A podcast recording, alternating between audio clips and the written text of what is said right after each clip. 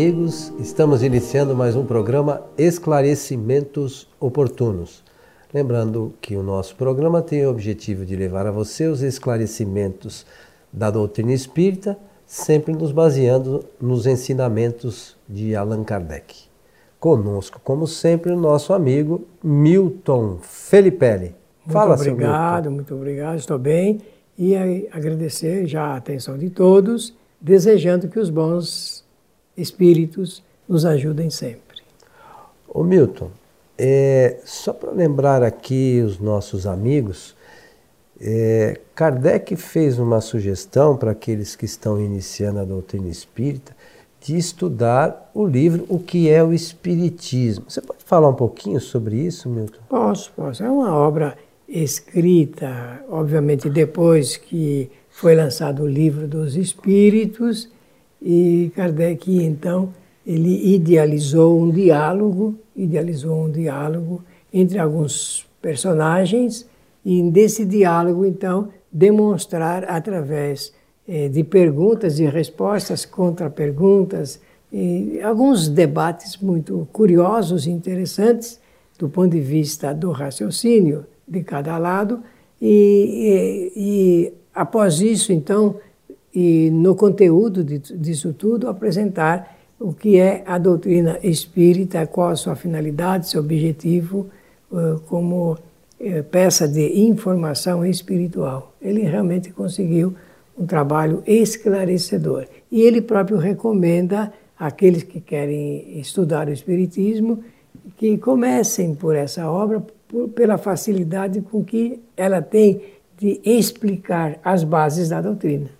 E tem um outro livrinho que você recentemente fez a tradução e nós queremos colocar à disposição do público mais rápido, mais rápido possível, que é o Espiritismo na sua mais simples expressão. Você lembra disso? Não? Lembro, Kardec ele escreveu essa obra em 1862 e publicou, inclusive, nesse ano, em Paris, e também é um livrinho, de, livreto, na verdade, que antigamente usava-se a expressão opúsculo, né? Você lembra disso? É um eu livreto. não, eu não lembro Você disso, não lembra, não, né? Você é mais jovem. Então, é um livrinho, um livretinho é, de poucas páginas, menos de 50 páginas, mas interessante porque ele alinha ali o, a, a, a, a, comunicação dos espíritos e as bases da doutrina espírita. É um, uma obra bastante interessante. Bastante é, interessante. Nós esperamos em breve podê-la colocar de forma impressa e também no nosso site para aqueles que queiram eventualmente baixar ou imprimir lá na sua região. Nós esperamos colocar lá um arquivo em PDF com capa em miolo para que todos possam fazer uso sempre com o objetivo de divulgar a doutrina, né, Milton? É isso. Nós queremos informar que a nossa campanha, que é uma campanha é, que tem já hoje um grupo muito grande de pessoas que a adotaram, é de informar ou, ou esclarecer a doutrina com fundamentos na obra de Kardec, porque aí nós apresentamos a doutrina nas, na sua origem, na originalidade filosófica e científica, sem mistura alguma, sem pensamentos. Isso tem um, tem um propósito e tem um significado. O significado é de que Allan Kardec, para escrever as suas obras, ele teve que ouvir, de, de conhecer o resultado de milhares de comunicações de espíritos. Milhares. Ele lá, no livro dos Espíritos, na questão 257, ele vai falar de que foram milhares de espíritos que ele teve oportunidade de contatar através de inúmeros correspondentes, é claro. E então o espiritismo com Kardec não se baseia apenas na opinião de um espírito, nem de um médium, nem de um médium. Então é um resultado coletivo e, e, e passa pelo consenso da universalidade é Kardec chamou do controle universal da comunicação dos espíritos. É Exatamente, é porque a linguagem ali é, é realmente é universal. E por esse controle, dá, ele dá foro de confiabilidade. Sem, é por isso, essa campanha é uma campanha de esclarecimento para avançar, e hoje são milhares de pessoas que estão envolvidas nesse processo de informação e esclarecimento. Agora, dizer o seguinte: a conscientização fica por conta de cada pessoa. A informação e o esclarecimento nós damos. Agora, a conscientização fica por conta de cada um. E nos colocamos também à disposição daqueles que queiram qualquer esclarecer qualquer questão, encaminhe né, por e-mail no nosso site e nós teremos o maior prazer, na medida do nosso, nosso tempo, né, responder a todos. Mas, seu Milton, como sempre fazemos, vamos aqui atender a, a mais uma pessoa que nos escreveu o seguinte: Há muito tempo deixei de fazer preces e orações, pois percebi que isso não resolve os meus problemas. Porém, ouvi casualmente o programa em que vocês comentaram esse assunto. Gostaria de saber um pouco mais a respeito do tema. Bom, muito interessante. É, é uma necessidade, isso não é uma curiosidade, porque a pessoa está mostrando já uma parte prática das suas preocupações. Isso é muito bom, muito bom mesmo. Olha, dizer assim, é, próxima pergunta 471, e eu penso até que é 471 mesmo do Livro dos Espíritos, é, se não for, é um pouco mais para frente, eu peço a compreensão de todos aí pela é, é, o ato da lembrança, né? Mas eu penso que é 451, 471. 471. É, Kardec vai dizer o seguinte: para que serve a prece? Prece serve, em primeiro lugar, para solicitar. Em segundo, para agradecer. Em terceiro, para reverenciar. Vamos começar pelo primeiro. Agradecer. Agradecer o quê? Obviamente, nós podemos, em um ato de humildade humana, agradecer pela vida, porque realmente é um patrimônio é, considerável do espírito poder existir, poder foi criado e participar dessa longa, longa jornada de evolução. Para chegar até o nosso estágio, nós passamos por milhares de outros estágios anteriores até chegar aqui. E para eh, solicitar, né, primeiro para agradecer, segundo para solicitar, é, solicitar assistência espiritual o socorro espiritual, que não deve faltar em momento algum, e é por isso que nós introduzimos propositadamente aqui em nosso programa Esclarecimentos Oportunos, na abertura, a nossa saudação. Que os bons espíritos nos ajudem sempre. Esta é a nossa solicitação. Porque ligados a eles, nós criamos um, um elo forte e esse elo se traduz pelas nossas necessidades de um socorro, de uma é, assistência bondosa que eles poderão nos oferecer. Então, agradecer e solicitar e reverenciar. Reverenciar aqueles maiores, porque existem espíritos de uma estatura espiritual, uma estatura moral muito elevada, aos quais nós rendemos as nossas reverências. Reverências. Então, a prece, segundo o que escreve Allan Kardec nessa indicação que eu dei, é um desses três pontos. Quase sempre nós usamos a prece só para pedir.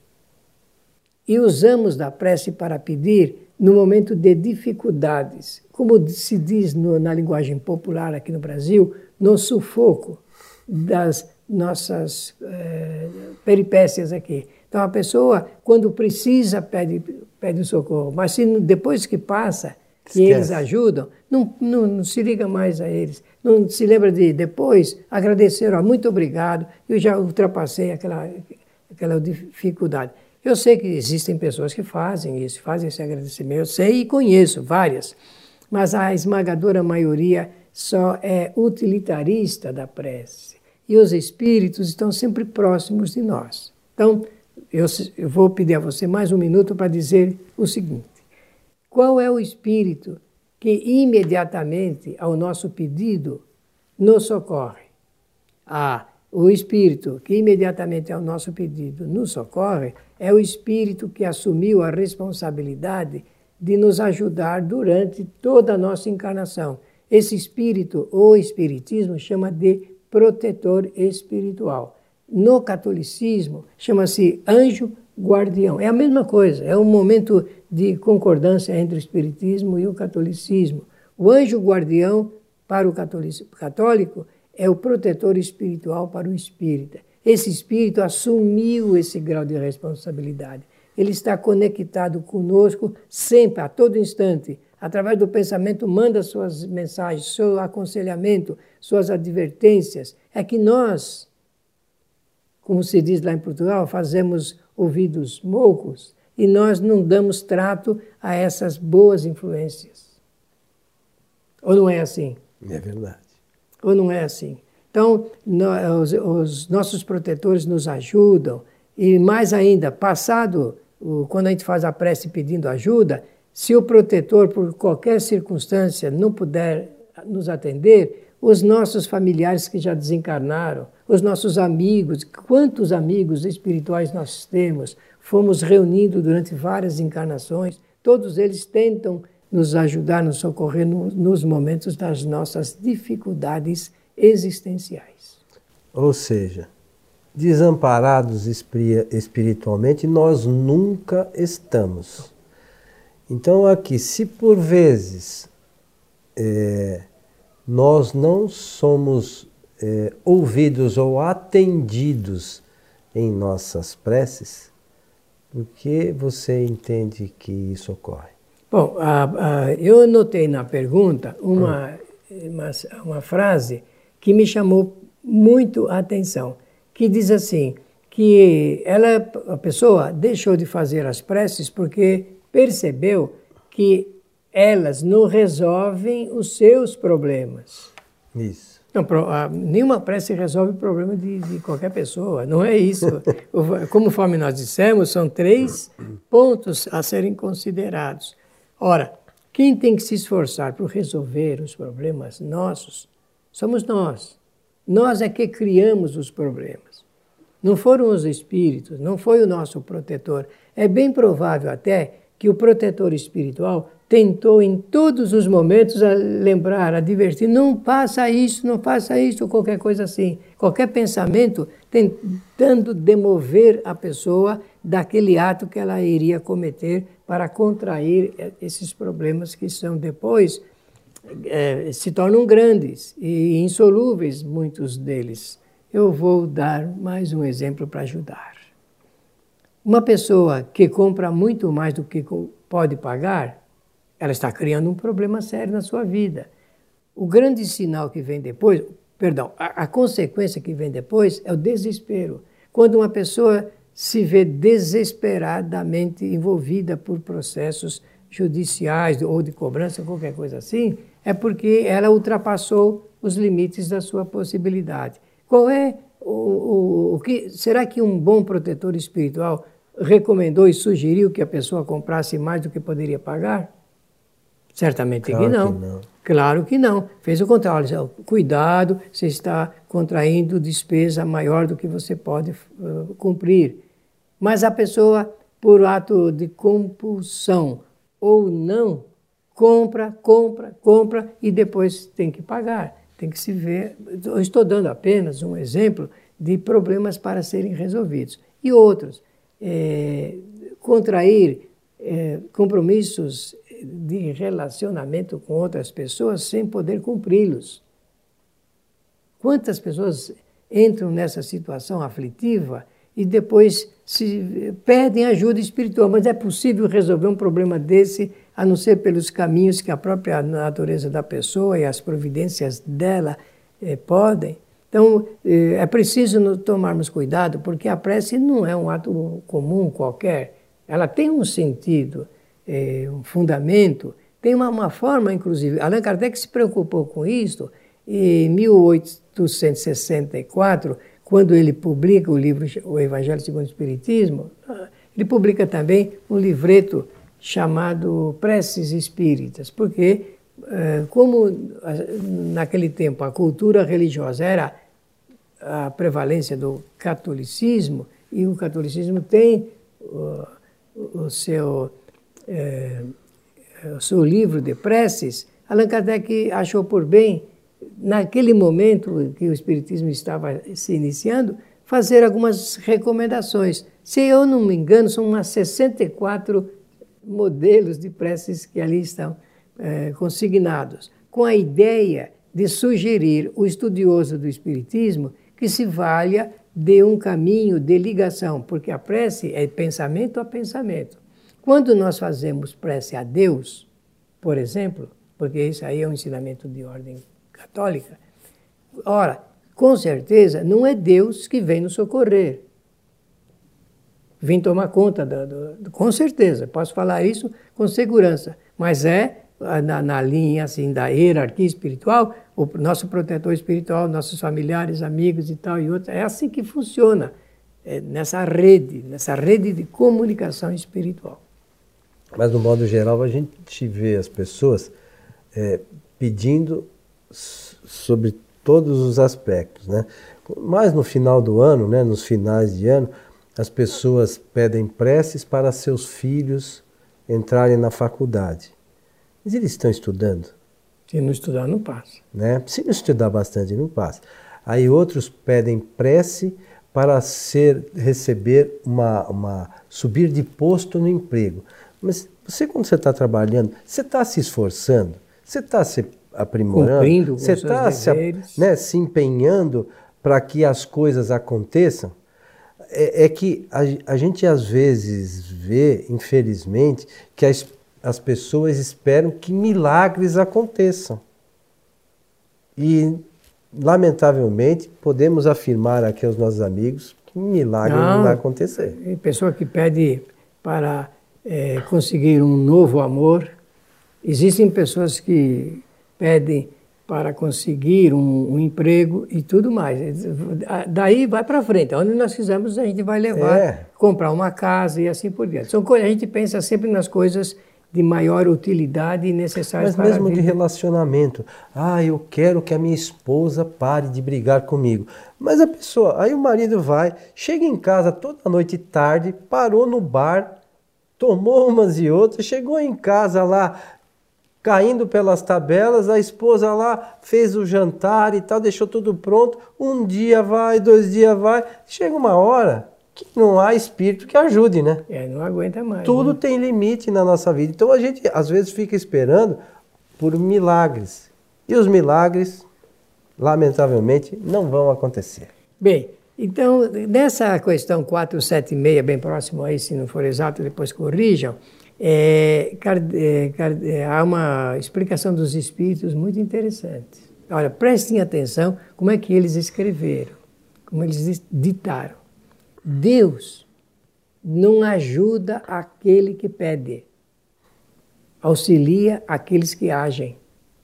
Viu como você tem razão? É assim, desse jeitinho, está lá na tradução brasileira da questão 476 do Livro dos Espíritos. Deus não ajuda aqueles que pedem, ajuda aqueles que agem. Então precisamos agir, né? Então é a ação, é preciso ação com coragem, determinação, destemor, confiança, certeza. Pessoal, nós temos que ter conhecimento para aumentar a nossa capacidade de entendimento. Aí vem a convicção. Ninguém segura um espírito convicto e determinado. E aí lembramos dos atributos dos espíritos, né? inteligência, vontade, vontade e, pensamento. pensamento. Se nós tivermos uma vontade firme, nós atingimos os nossos objetivos, Com não certeza, é isso, seu Milton? Com certeza. Meu amigo, estamos chegando ao final de mais um programa Esclarecimentos Oportunos. Que os bons espíritos nos ajudem sempre. E que nós possamos, né, com o nosso empenho, nos ajudar também. O nosso abraço e até o nosso próximo programa.